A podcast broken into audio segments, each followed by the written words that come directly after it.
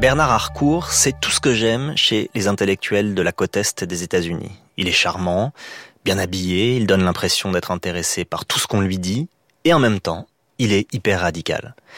C'est-à-dire qu'il est capable de raconter et d'écrire des choses d'une dureté totale envers l'État américain, envers certaines grandes entreprises du numérique, envers le pouvoir en général, mais avec une voix toute douce, ses petites lunettes cerclées, son costume d'un goût parfait, un français bercé de son bel accent new-yorkais, et l'air de presque plaindre son interlocuteur de ce qu'il est en train de lui raconter.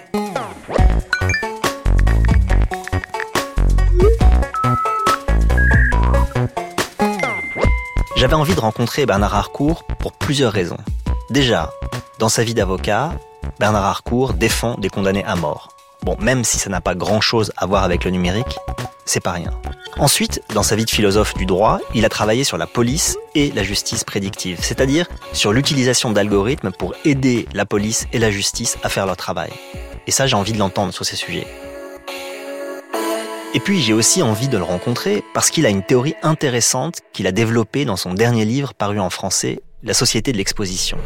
Selon lui, les technologies numériques nous ont fait entrer dans une nouvelle ère qu'il appelle donc la société de l'exposition, une société qui a créé en nous le désir de nous exposer, sur Internet notamment, et qui organise l'exploitation de ce désir à la fois pour nous vendre des marchandises, mais aussi pour nous surveiller. Je voulais parler de tout ça avec Bernard Harcourt, mais sans être certain que ça allait ensemble. Les condamnés à mort dans leur prison d'Alabama, les flics américains qui utilisent des programmes qui leur disent où trouver les délinquants, notre envie d'être liké sur Instagram, ça n'est quand même pas exactement la même chose tout ça. Xavier Le code a changé. Et puis, quand il s'installe, Bernard Harcourt se met à parler d'encore autre chose. Il se met à me raconter l'histoire d'un Français qui a vécu au milieu du XVIIIe siècle, sous Louis XV, qui s'appelait Jean-François Guilloté et dont je n'avais jamais entendu parler. Alors c'était un petit inventeur excentrique. Un jour, il s'est dit qu'il fallait inventer un système pour tout savoir sur tout le monde à Paris. Et donc il a inventé tout un système de démarquage, de délinéage de tous les quartiers avec des numéros et, et cette idée d'avoir des numéros sur les bâtiments bizarre comme idée, mhm. hein, mhm. comme invention. et donc de tout décortiquer pour qu'on puisse savoir exactement la localisation de chaque morceau d'information d'avoir toutes les informations des mouchards et des gens qui donnaient de l'information à, à la, police et de les rassembler en un endroit pour que des commissaires puissent savoir tout sur chaque personne, chaque lieu, chaque endroit. Et l'idée, c'était, derrière le bureau du petit commissaire, il y avait des serre-papiers énormes, et donc c'était des roues qui tournaient. Des roues en bois, j'imagine. Des roues en bois, oui. Et dans ces roues en bois, on mettait tous les petits morceaux de papier. Et ça tournait avec euh, un truc sur le pied, on, on tapait avec le pied, comme ça, pour arriver à l'endroit. Et en fait, c'était bien sûr euh, de l'imagination pure, une invention pure, très excentrique, mais c'était pour avoir les connaissances totales, parfaites, transparentes sur chaque individu. Je n'avais jamais entendu parler de cette invention qui manifestement n'a pas vu le jour, on l'aurait su. En revanche, on sait que Louis XV avait mis en place tout un système de surveillance de la population parisienne. C'est la grande historienne du XVIIIe siècle, Arlette Farge, qui l'a beaucoup raconté. Elle a parlé de ces mouchards que mentionne Bernard Harcourt. Ces mouchards, à l'époque, on les appelait des mouches. C'étaient des gens payés par la lieutenance de police de Paris pour rendre compte de ce que disait la population. Ces mouches traînaient dans les cafés, dans les théâtres, sur euh, les places et les marchés, en faisant part ensuite à la police chaque jour de ce qui était raconté. C'était un moyen pour le roi de savoir tout ce qui se racontait et tout ce qui préoccupait le peuple, et presque en temps réel. Alors, ça manifestait une inquiétude assez forte de la part du pouvoir, qui n'a pas eu complètement tort, hein, mais en attendant, le système était très bien rodé. Et malgré tout, donc, Louis XV n'a pas voulu de l'invention de Guilloté. C'est drôle de raconter cette histoire, mais pourquoi nous parler de ça? Le petit bonhomme qui se retrouve devant cette roue, en fait, c'est pas différent de Snowden qui se trouvait devant son ordinateur et qui pouvait, euh, avec un coup de, de doigt plutôt que de pied, euh, retrouver toute l'information qu'on aurait voulu sur une personne comme ça en mettant le code, euh, les mots, en mettant l'indication, ce que ce cher Guilloté avait imaginé. On est arrivé à le faire avec le numérique et en utilisant nous-mêmes comme les indiques. On n'a pas besoin de mouchards pour tout ça. On met l'information sur Facebook, sur Twitter. On met l'information quand on fait une recherche Google ou bien quand on achète quelque chose sur Amazon. Et donc on donne toutes nos informations et c'est comme si on remplissait ce serre-papier nous-mêmes. La différence entre la machine imaginée par Guilloté et les logiciels qu'utilisait Snowden quand il était encore à la NSA, c'est d'abord que l'une était un fantasme et les autres une réalité. Mais la différence entre les logiciels de la NSA et le système mis en place par Louis XV, c'est que l'information, aujourd'hui, on la donne volontairement. Plus besoin de mouches, pas besoin de contraintes. Bon, d'accord. Mais avant de comprendre pourquoi on fait ça, je voudrais comprendre autre chose. Si un tel système existe déjà au XVIIIe siècle, et qu'il y a des gens comme Guilloté pour imaginer des machines comme celles que nous a décrit Bernard Harcourt, ça signifie que la lubie de tout savoir de sa population, eh ben, elle n'est pas aussi récente qu'on croit dans l'histoire politique. Mais ce qui a changé, c'est bien sûr la technologie, mais à travers la technologie, les coûts financiers. La meilleure indication de ça, c'est ce slide PowerPoint de Snowden qui nous a montré comment la NSA captait toute l'information de Apple, Paul Talk, Yahoo, YouTube, etc., etc., etc. Ça disait 20 millions de dollars. Le programme coûtait 20 millions de dollars par an. C'est rien, 20 millions de dollars pour un système qui capte tout notre information. C'est un tiers du coût d'un avion euh, pour l'armée américaine. Je veux dire, c'est la rénovation des toilettes au Pentagone. Vraiment, je veux dire, c'est rien 20 millions de dollars. Ils arrivent à tout savoir à aucun coût. Donc voilà. Si Louis XV n'a pas voulu de l'invention de Guilloté, c'est pas parce qu'il n'avait pas envie d'en savoir plus sur ces sujets, mais sans doute parce que ça lui aurait coûté trop cher. Et si la NSA a mis en place tout le système qu'a dévoilé Snowden, c'est parce que ça ne lui coûtait presque rien. C'est drôle ça. Enfin, drôle, je m'entends. Disons que c'est cocasse de se dire que c'est l'argent qui définit le périmètre de la surveillance que l'État exerce sur ses citoyens. L'argent et pas des limites, je sais pas, des limites philosophiques, morales ou même politiques. Mais si on admet que cette pulsion de surveillance existe depuis longtemps, eh ben elle n'a pas toujours pris les mêmes formes, ne serait-ce que parce que les moyens n'étaient pas les mêmes. Et si on remontait à la Grèce antique, par exemple, c'était quoi le modèle d'organisation du pouvoir dans la Grèce antique? À l'Antiquité, le système de pouvoir architectural, c'était d'avoir dans une arène, mmh. dans un amphithéâtre, beaucoup de monde qui regardait une seule personne. Mmh. Et ce que Foucault nous avait montré, c'était qu'il y a eu ce renversement et que, à l'ère moderne, on a inventé le système où une seule personne au milieu peut tout voir de nous. c'est le panoptique de Et ça, c'est le panoptique de Bentham. C'est toute l'architecture qui renverse l'amphithéâtre et donc où il y a quelqu'un au centre qui peut tout voir. Mais alors, c'était souvent très cher. Mhm. Il fallait bâtir des constructions, il fallait bâtir des prisons panoptiques, il fallait avoir tout un système de discipline. Quand on pense au panopticisme des années 1970, c'est encore un, un système assez coûteux. Par exemple, le système Stasi de l'Allemagne de l'Est. Pour vraiment suivre quelqu'un, il fallait presque une personne entière. Un mmh. plus. un plus. Hein. Il fallait implanter des micros, il fallait être à l'écoute, il fallait utiliser des micros à longue distance, il fallait les porter. On utilisait de l'électronique, mais c'était presque de l'analogique. il fallait les corps. Il fallait les corps. Et les corps, c'est cher. Tout de suite, évidemment, on pense à La vie des autres, le film de Florian Henkel van Donnersmarck, qui était sorti en 2006, film magnifique, qui raconte le lien très étrange hein, qu'un agent de la Stasi crée avec l'homme qu'il est chargé de surveiller, dont le nom de code est Laszlo. Bon, on peut pas dire que le film s'apesantisse sur le coût économique de la surveillance, mais on voit en effet ce que ça nécessite en termes d'investissement technique et humain. Tout ça pour écouter une seule personne.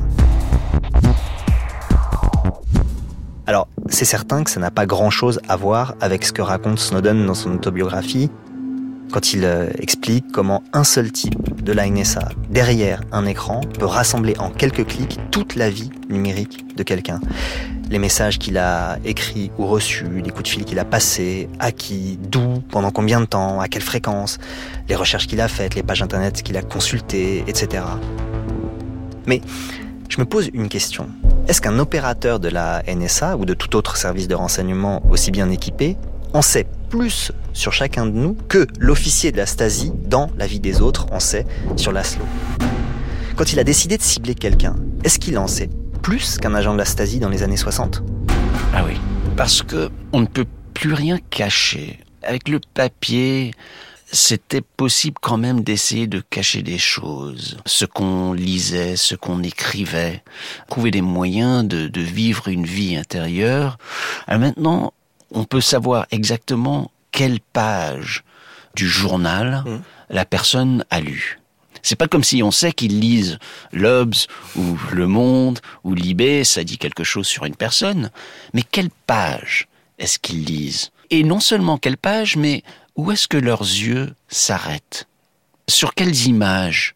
Je dirais que c'est exponentiellement plus d'informations qu'on avait avant. Alors, il parle de logiciels qui existent, hein, Bernard Harcourt. Les logiciels qui suivent le mouvement des yeux sur une page. Les programmes qui examinent les champs lexicaux utilisés par quelqu'un et qui en déduisent par exemple son humeur. Les programmes qui permettent de déduire d'une liste d'achats au supermarché si une personne est malade ou enceinte eh ben ils existent, ces programmes. Par exemple, la chaîne de grands magasins Target aux États-Unis en avait utilisé. Ça avait fait toute une histoire parce qu'un père avait appris que sa fille était enceinte à cause des pubs que lui envoyait Target. En gros, Target avait su que sa fille était enceinte avant lui. Ben, il l'avait pas très bien pris. Donc oui, à côté de ça, un homme qui en écoute un autre, avec ses biais, ses défaillances, les périodes où il doit dormir, eh ben cet homme est sans doute moins efficace. Mais je voudrais revenir à quelque chose que Bernard Harcourt a dit un peu rapidement tout à l'heure. Quand il expliquait que ce qui a changé, c'est que c'est nous, les mouchards, maintenant. Que ces informations sur nous-mêmes, eh ben c'est nous qui les donnons. Pourquoi n'y a-t-il plus besoin de contraintes pour qu'on livre autant de choses sur nous-mêmes alors qu'on sait très bien que ces informations peuvent être exploitées? L'équation qui a changé, c'est à partir du désir. C'est le fait que on veut se présenter plus à cause de ces plateformes et de cette technologie numérique. Donc il y a tout un développement, il y a tout un rapport d'accroissement et de changement et de transformation et de façonnement de notre subjectivité qui fait que on peut se présenter au public d'une nouvelle manière. Et donc euh, c'est ce désir de se présenter, avec la possibilité de se présenter, de se mettre au public, euh, d'avoir des gens qui disent ouais elle est bien cette photo like j'aime, ouais je vais suivre l'Instagram et tout ça c'est humain, c'est trop humain mais c'est agréable. On veut être aimé, on veut être suivi, on veut être un peu populaire quand même. Je veux dire c'est normal mais la technologie rend ça beaucoup plus possible. Voilà. Donc la clé, c'est le désir.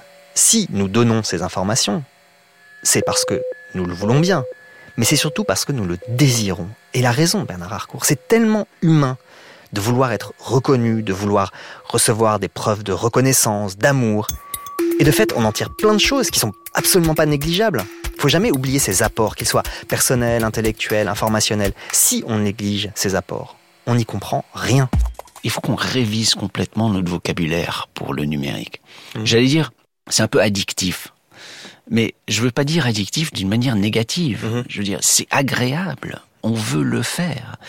Un autre mot, narcissisme. Je, mmh. Aussi, il y a ce côté négatif du narcissisme. Mais ici, c'est vraiment du narcissisme positif. C'est agréable. On veut le faire. Euh, on veut se présenter. On veut être aimé. Voilà.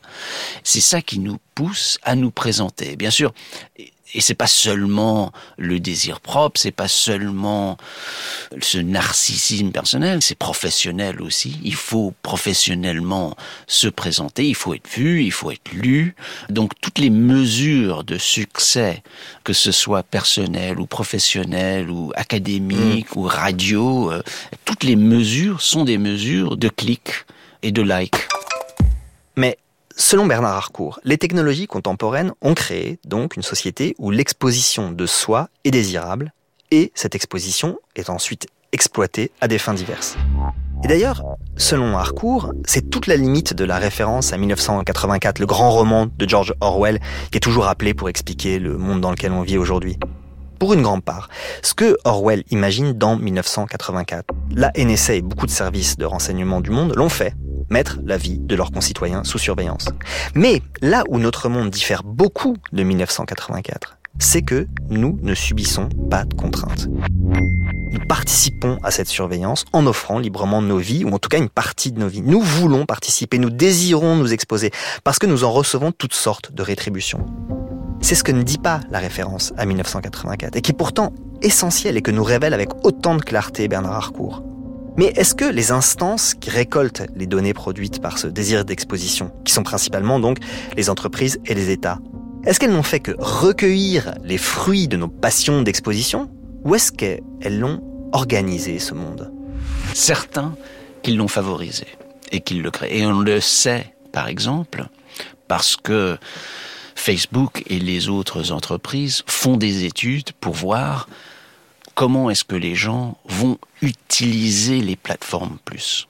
Et la stratégie, c'est de nous faire participer plus sur les plateformes, les utiliser plus, parce que c'est toute une économie politique qui fonctionne à travers notre désir. Tout le profit économique énorme mmh. aujourd'hui est lié à ce que on s'exprime et qu'on laisse savoir nos désirs et nos volontés. Et donc ce sont des forces économiques qui s'opposent à la limitation du numérique, la limitation de pouvoir capter notre vie privée.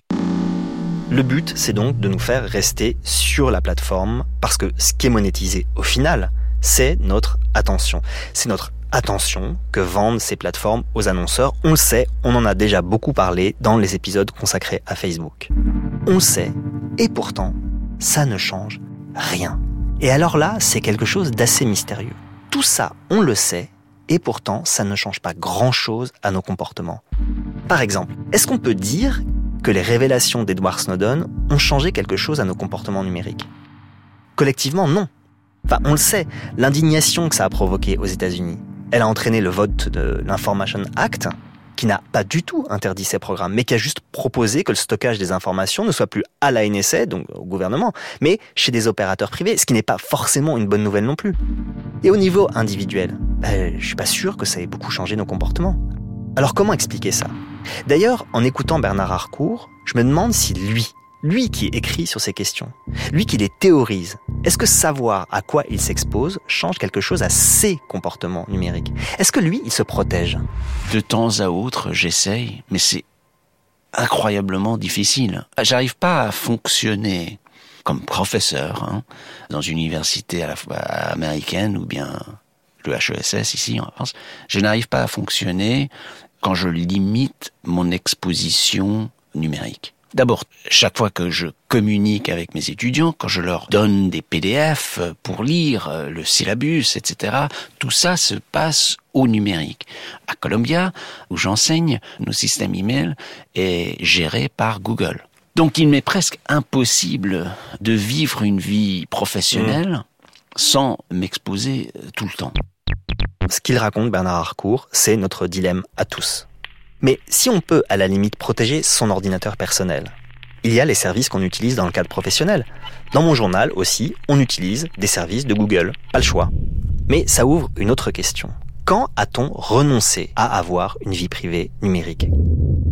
Je veux dire collectivement. Est-ce que ce monde, il a commencé le 11 septembre? C'est la technologie qui nous met sur ce chemin, mais c'est le 11 septembre qui justifie toute la captation par le gouvernement et par la NSA de toutes nos informations. Et je dirais que dans l'imaginaire américain, certainement, peut-être en France aussi, Et je dirais peut-être que 2013 et 2015 en France ont eu cet effet que nous, on a vu aux États-Unis le 11 septembre. C'est à cette époque-là, quand on voit le danger sécuritaire, que tout d'un coup, tout le monde se dit, bon, ok, peut-être que ça vaut la peine, peut-être que je je vais pas trop contester, je comprends que oui, euh, il faut de la surveillance, etc. Donc voilà, on est complice de la mise en place de ce système, non seulement parce qu'il repose sur notre désir d'exposition, bon, mais aussi parce qu'au fond, face au danger, eh ben, on accepte l'idée que la surveillance est un mal nécessaire. Mais alors, du point de vue de l'exercice du pouvoir, c'est assez problématique. Même si on a vu que l'ambition de tout savoir de sa population, ben, elle n'est pas nouvelle, il semble qu'un palier donc a été franchi avec les possibilités offertes par les technologies d'aujourd'hui. Et quand je demande à Bernard Harcourt ce que permettent ces technologies de nouveau, il fait un rapprochement historique que je n'aurais jamais imaginé. Ce que ça rend possible, l'information totale sur toute la population, c'est toute la logique de la guerre contre-insurrectionnelle, ou ce qu'on appelait en France la guerre moderne, développée en Indochine, euh, en Algérie. Les bases, c'est vraiment de savoir tout sur la population pour pouvoir diviser la population en petits groupes euh, actifs euh, insurrectionnels et le reste de la population qui est assez passive. Et ce qu'on voit très bien, c'est que ça dépend d'avoir l'information totale pour faire cette distinction et pour ensuite cibler à la fois cibler pour éliminer le petit groupe insurrectionnel, et d'autre part de cibler pour euh, apaisir et pour mm. rendre encore plus docile la masse euh, de la population générale. Mais ce qu'on voit maintenant, c'est qu'en fait, toute cette logique est en train de revenir chez nous, aux États-Unis, et est en train d'être utilisée contre notre propre population. Et c'est ça qui est absolument remarquable, parce qu'il n'y a pas d'insurrection, mais par contre, on est en train d'utiliser cette même logique pour gérer la population. Et on le voit très bien avec Donald Trump, euh, maintenant avec le président, qui crée des ennemis intérieurs euh, tous les jours. Les ennemis intérieurs de Donald Trump, eh ben, ce sont un jour les immigrés sud-américains, un autre jour les musulmans, après des leaders noirs, après les socialistes, etc. Et donc ça, ce serait le retour au sein des démocraties de techniques de guerre contre-insurrectionnelles qui avaient jusque-là été utilisées contre des populations colonisées. Alors bon, dit comme ça, ça peut paraître un peu excessif. Mais Bernard Harcourt, il n'est pas le seul à dire ça. Il y a peu, je discutais avec Achille Membe. Achille Membe, c'est un grand intellectuel camerounais qui a beaucoup travaillé sur l'Afrique et sur la colonisation. Eh ben, il disait à peu près la même chose, B.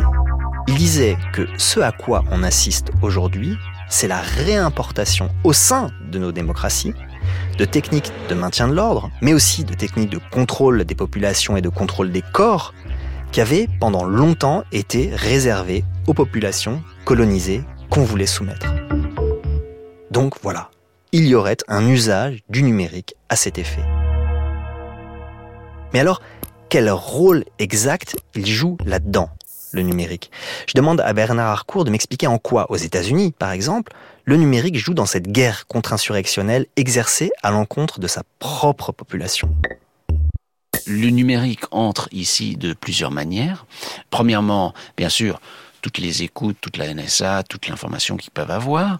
Mais deuxièmement, maintenant, c'est un gouvernement qui est géré sur Twitter. Et aussi, je dirais que le numérique est utilisé de plus en plus pour pacifier, pour distraire la population.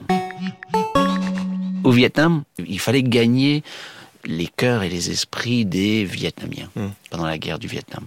Aujourd'hui, c'est la même chose, mais ça se fait par la distraction, par l'utilisation de tout ce monde numérique qui ne nous laisse pas le temps de penser ce qui se passe. Parce qu'on est toujours impliqué dans ce monde numérique euh, qui nous envoie des pings et des dings et un nouveau Instagram, un nouveau like, etc. Et tout ça, c'est un monde qui, à chaque fois qu'on commence à se soucier de quelque chose, même de la vie privée, mhm. sur le numérique, les minutes qu'on commence à avoir des hésitations, qu'on commence à se bloquer, qu'on commence à se dire attends, c'est trop visible ou quelque chose comme ça, il y a quelque chose d'autre sur le, le, mobile qui nous distrait. Le numérique fonctionne presque comme un, un moyen de nous pacifier. Vous savez, Président Trump, avant qu'il rentre à la Maison Blanche, donc il avait déjà été élu, il avait dit à NCZ, je voudrais que ma présidence soit comme un programme de TV reality où chaque jour il y a une nouvel épisode et chaque jour je vins. En tant que philosophe, Bernard Harcourt a travaillé sur le droit et notamment sur l'usage du numérique par la police et la justice américaine. Il distingue au moins trois sortes d'usages. D'une part, l'usage des réseaux sociaux par euh, la police, le NYPD à New York par exemple, pour surveiller ce que disent et font des individus considérés comme suspects. Bon, ok. D'autre part, ce qu'on appelle la police prédictive. Et c'est encore autre chose. C'est l'utilisation d'algorithmes qui, à partir de statistiques, peuvent prévoir, ou en tout cas prétendent prévoir, où il faut envoyer les patrouilles et à quel moment. Et puis, il y a enfin ce qu'on appelle la justice prédictive. Ça, c'est l'utilisation d'algorithmes, qui là aussi sont fabriqués à partir de statistiques globalement, qui prétendent prédire la dangerosité de quelqu'un à qui on va imposer une peine, et donc qui est susceptible ou pas de bénéficier d'une libération conditionnelle.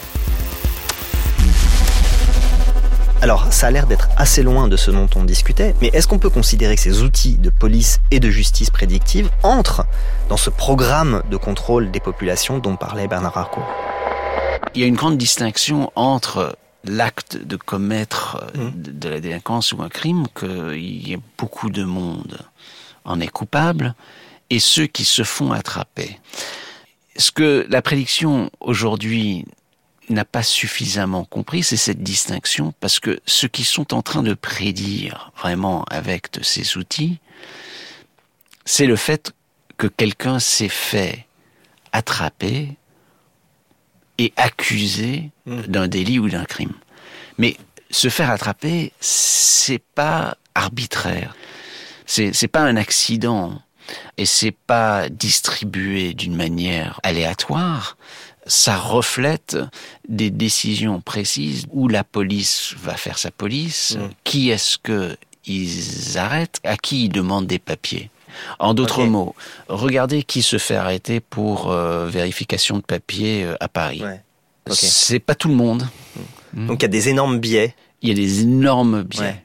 Et, ça, énormes biais. et ça, c'est politique, les biais. Ben, disons que les biais aux États-Unis, qu'on a identifié et il semblerait en France aussi dépendent de la couleur de la peau. Donc ça, c'est pas des biais euh, accidentels. Donc en d'autres mots, dans le contexte euh, juridique, dans le contexte criminel, il faut qu'il y ait des traces pour ensuite pouvoir prédire. Et si en fait les traces sont biaisées, si le fait qu'il y ait des traces sont le produit de la discrimination ou d'un choix biaisé, ça veut dire que nos prédictions vont être aussi biaisées que ça. Et c'est ça le problème fondamental de l'utilisation des algorithmes, c'est que ça reproduit les biais qu'il y avait dans le système. Ce qui est intéressant, c'est que la police américaine elle-même a fini par s'en apercevoir. À Chicago, par exemple, la police expérimentait depuis 2012 des programmes censés l'aider dans son travail pour prévoir, par exemple, euh, les zones à risque ou euh, les profils de personnes à risque. Et eh bien, ce programme, il vient tout juste d'être abandonné. Alors, les raisons, elles sont multiples. Hein. On s'est aperçu en particulier que sans pour autant diminuer la criminalité, ce qui était quand même le but, eh ben, il augmentait les discriminations sur la base d'un profiling racial. Donc, oui, des algorithmes mal foutus augmentent encore les travers d'un système politique, en l'occurrence le système politique américain. Alors ce système, il le connaît bien Bernard Harcourt. Parce qu'en plus de faire de la philosophie, il est avocat. Il défend trois condamnés à mort, des hommes emprisonnés depuis longtemps. C'est un peu anecdotique, mais pas complètement non plus. Je me demande ce que le numérique a changé dans la vie des prisonniers aux États-Unis. Ben, disons que je ne parlerai pas de mes propres clients, mais dans le monde euh, des prisons, il y a cette euh, nouvelle euh, présence du numérique qui est très intéressant. La plupart des prisonniers aux États-Unis ont des mobiles cachés et arrivent donc à communiquer avec le monde extérieur c'est grâce à ça, en fait, qu'on a vu toutes les images, par exemple, des conditions dans les prisons. Il y avait une crise euh, dans la Caroline du Nord, euh, dans un endroit Lee Penitentiary. Eh bien, c'était à travers les mobiles cachés et les photos qui ont été communiquées à l'extérieur qu'on a pu voir ce qui se passait à l'intérieur. Et ça change la dynamique, vraiment. Parce que les prisonniers, ils n'ont très peu de ressources pour la résistance mmh. de, des conditions euh, de la vie euh, qui est aux États-Unis très dure. Le seul outil qu'ils avaient, c'est leur corps. Mais euh, le numérique devient une possibilité d'outil de résistance si on peut capter les conditions et les montrer aux autres. Alors vous voyez à quel paradoxe on arrive. C'est-à-dire que vous me citez comme outil de résistance au monde carcéral, qui est quand même euh, une forme d'exercice spectaculaire du pouvoir sur les corps, vous me citez quoi Avoir un compte Facebook? Parce qu'on est dans un contexte euh, qui est le plus analogique, donc non numérique. La prison, c'est vraiment le monde de, fer, de barreaux, de pierre, qui essaye de résister autant que possible à la société d'exposition. C'est dans ce contexte-là que le numérique a peut-être son plus grand potentiel de résistance. Alors ça, je trouve que c'est une très belle idée. Je n'avais jamais pensé les choses comme ça. Comment le contexte carcéral fait que l'exposition, que Bernard Racour ne cesse de critiquer, hein, parce que c'est ce par quoi le pouvoir nous aliène, comment donc dans le contexte carcéral, les technologies qui permettent de s'exposer, qui nous incitent même à nous exposer, peuvent devenir des aides, des outils de l'émancipation. Alors ça, c'est vraiment très intéressant. Facebook est problématique quand on est libre, mais peut-être très utile quand on est prisonnier. Alors évidemment, je caricature, hein, mais c'est quand même là un très beau paradoxe. Alors cela dit, on peut aller plus loin. C'est vrai que cette exposition que nous permettent les technos, elle est extrêmement utile à tous ceux qui en sont d'ordinaire privés. Et d'ailleurs peut-être que c'est valable au-delà. C'est-à-dire qu'elle est utile aussi à tous ceux à qui l'exposition est d'ordinaire refusée. Je pense évidemment à certaines minorités, mais voire même les gilets jaunes. Hein. Là, le numérique devient un outil de lutte. Mais alors bon, quand on n'est pas en prison, c'est quoi la possibilité de résister à ce pouvoir? Il y a des efforts de rendre tout transparent d'un mm. côté, et donc ça c'est les lanceurs d'alerte, euh, Snowden, euh, Chelsea Manning, et donc l'idée là c'est vraiment de renverser la visibilité sur les gouvernements, sur les entreprises aussi. D'un autre côté, il y a beaucoup de monde qui essaye de nous protéger, de nous démontrer comment on peut se protéger en utilisant des PIMS, des management systems pour qu'on ait nos propres serveurs, qu'on n'utilise pas Facebook. Il y a des moyens d'encryption, d'utilisation d'autres plateformes. vous n'avez pas euh, l'air d'y croire totalement. Vous savez, il y a un grand danger quand on y croit. Si on croit pouvoir s'encrypter et se protéger, on a une plus grande probabilité de ne pas faire attention à notre propre exposition parce qu'on se croit protégé. Ça veut dire que la solution, c'est prendre acte du fait que tout ce qu'on fait est visible et du coup on en s'invente une nouvelle euh, manière de vivre, de une nouvelle subjectivité. Enfin, c'est quoi l'idée là? Il faut jamais penser qu'on est invisible. Par exemple, il y a un grand scandale maintenant, il y a le gouvernement américain veut avoir accès à le, mobile Apple de quelqu'un qui vient d'avoir euh, tué plusieurs personnes en Floride, acte de terrorisme sur une base américaine militaire. Ça s'est déjà passé il y a un an. Même chose, le gouvernement dit euh, Apple, donnez-nous euh, la possibilité d'entrer dans ce iPhone. Apple dit non. La dernière fois, après deux semaines, le gouvernement a dit ah on n'en a plus besoin, merci. on, a réussi. Et ça va être la même chose ici. Si on croit qu'on est vraiment complètement invisible, je crois qu'il y, y a un certain danger. Et je crois donc qu'il faut vivre une vie maintenant et se comprendre assez transparent. D'accord, mais une fois qu'on a dit ça, comment on fait? Comment on vit en prenant acte du fait que tout ce qu'on fait, ou tout ce qu'on dit, peut être vu, lu et su? C'est ça le défi. J'ai pas de bonne réponse. Hmm. Ça veut dire que le monde numérique a complètement piégé notre subjectivité, vraiment. Ou bien on essaye d'être complètement à l'extérieur de ces plateformes et de ne pas participer à ce monde numérique, qui me semble n'est pas une solution parce que la plupart des générations qui sont nées avec euh, ces plateformes ils vivent. Oui, et par ailleurs, euh, on peut tout à fait ne pas avoir de compte Facebook, Twitter ou Gmail et être capté dans la rue par des caméras de, surveillance. Donc du coup, c'est même pas euh, opérant. Donc il y a cette possibilité-là qui n'est pas une vraie possibilité. Et l'autre, c'est ben l'autre, c'est de se comprendre potentiellement visible et de trouver des formes de résistance qui doivent être inédites. Bon, je veux bien, mais qu'est-ce qu'on peut imaginer comme forme inédite?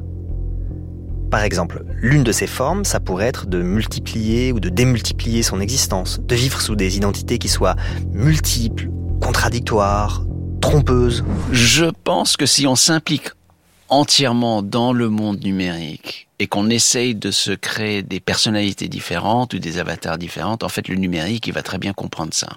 On laisse trop de traces pour que ces différentes euh, personnalités ne soient pas en fait regroupées. Et c'est trop facile de mettre tout ça ensemble parce que pourquoi? Parce qu'on utilise le même euh, laptop, on utilise le même mobile pour les différents comptes, etc. On laisse trop de traces numériques pour jouer le système de cette manière-là. Donc, ça, c'était la résistance individuelle pas très efficace selon Bernard Harcourt. Mais il y a des moyens de résistance qui peuvent être collectifs. Par exemple, changer les lois. Et notamment, changer le statut des données personnelles. Une possibilité, c'est de rendre tous nos data personnels comme de la propriété privée. Oui, mais là, vous faites un capitalisme de la donnée. Alors là, c'est du capitalisme de la donnée. L'autre alternative, euh, de l'autre côté, ce serait de le rendre comme un commun et donc de dire que tous nos data font partie d'un fonds commun que nous, nous aurons le droit de gérer. Et alors il faudrait gérer ça d'une manière, euh, j'imagine, démocratique, où on, on, mettrait des règles sur ce commun. Mais il faut bien comprendre que ça va contre tous les intérêts de Facebook, Google, Amazon, des gouvernements, de tous les distributeurs, de tout ce système capitaliste, ça, va à l'encontre. C'est étonnant ça. On en arrive toujours au même point. Pas de solution qui n'engage pas la totalité du système. Il dit ça, Bernard Harcourt, alors que lui-même n'est pas révolutionnaire pour autant. Et c'est drôle parce que je me suis fait un peu la même réflexion quand j'ai lu le dernier livre de Bruno Patino, La civilisation du poisson rouge. Il dit un peu ça. Il dit que retrouver le ferment utopique des technologies, eh ben, ça n'est pas possible dans un modèle qui repose sur la publicité et donc sur l'utilisation des données personnelles. Finalement, c'est drôle, il en va un peu des technologies comme des questions écologiques. C'est-à-dire que dès qu'on se dit qu'il faudrait changer un peu les choses, eh ben, on en revient à la remise en question du modèle dans son ensemble. Voilà. C'était un peu la morale du jour.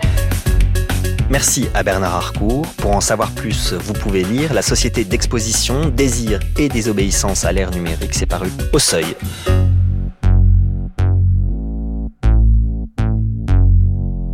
C'était Le Code à changer, un podcast qui vous est proposé par France Inter en partenariat avec Faber Novel.